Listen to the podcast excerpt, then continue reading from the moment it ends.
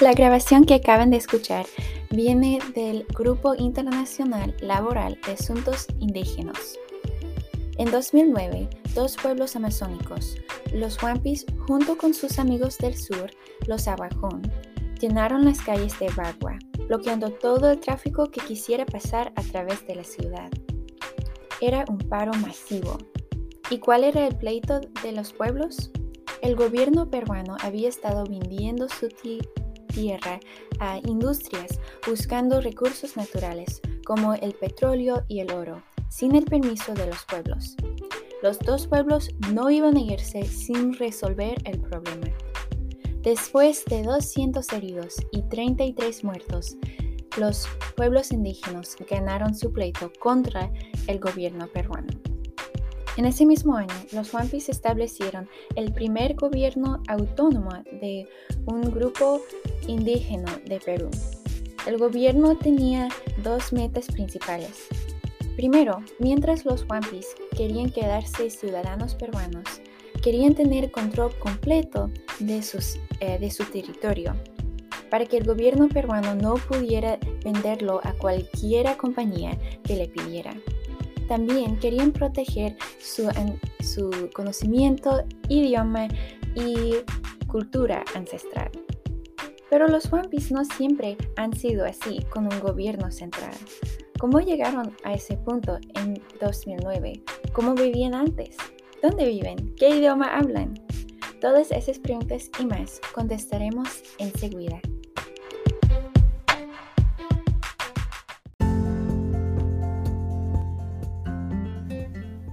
Los Wampis viven en la Amazonia, bien cerquito a la frontera ecuatoriana de Perú. Comparten el distrito de Río Santiago con sus vecinos los Abajón y viven principalmente a las riberas de los ríos Santiago y Morona. Según el base de datos de pueblos indígenas, en 2017 más que 11.000 personas vivían en el territorio de los Wampis. El idioma que hablan es único, pero comparte muchos rasgos con el idioma de los Abajo y es parte de la familia lingüística Jibaro. La idea de un gobierno central es bastante nuevo para los Wampis. Su gobierno tradicional consistía de un clan familiar bajo el liderazgo de un Kakajam, o el padre de la familia. Los clanes distintos tenían una asociación suelta y solamente se unieron en tiempos de guerra bajo el liderazgo de un guerrero elegido. El matrimonio de los Wampis tiene muchos rasgos únicos. Primeramente, el matrimonio tradicional de los Wampis consistía de la poliginia, polígina sororal, lo cual significa que cuando uno de los Wampis se casaba con una mujer, era muy probable que iba a casarse también con sus hermanas. También el matrimonio tradicional de los Wampis era matrilocal, eh, es decir, que cuando una pareja se casaba, se mudaba a vivir en la casa del padre de la mujer. Por eso los clanes familiares de los Wampis consistían de un padre y bajo su liderazgo les servían sus yernos y sus nietos. Los Wampis creen en un mundo espiritual que no se puede ver con los ojos. Se puede tener contacto con el mundo espiritual a través de visiones. Las visiones pueden ser sueños de noche o pueden ser alucinaciones inducidas por plantas alucinógenas.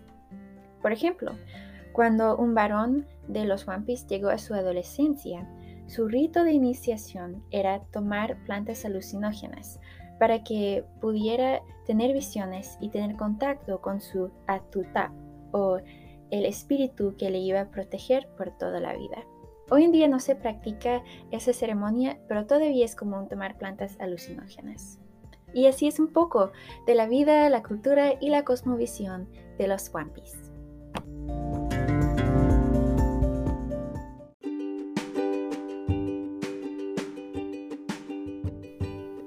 Para terminar, vamos a contar la historia de una práctica bastante rara de los Wampis. Los Wampis siempre han sido un pueblo guerrero y tradicionalmente cuando mataban a un enemigo, tomaban la piel y el cabello de la cabeza del enemigo y lo hervían para que se reduciera el tamaño de la cabeza. Luego cerraron los labios de la cabeza para que el alma de la víctima no se escapara y para tomar su venganza en la comunidad. Esas cabezas reducidas se llamaban sansan. Cuando los españoles descubrieron esa práctica, por alguna razón querían tener las cabezas reducidas, entonces lo intercambiaban con los wampis para escopetas y herramientas.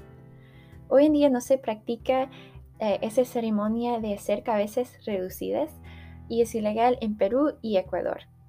Y aquí terminamos con este episodio de Gentes Originarias del Perú. Gracias por escucharme y nos vemos pronto.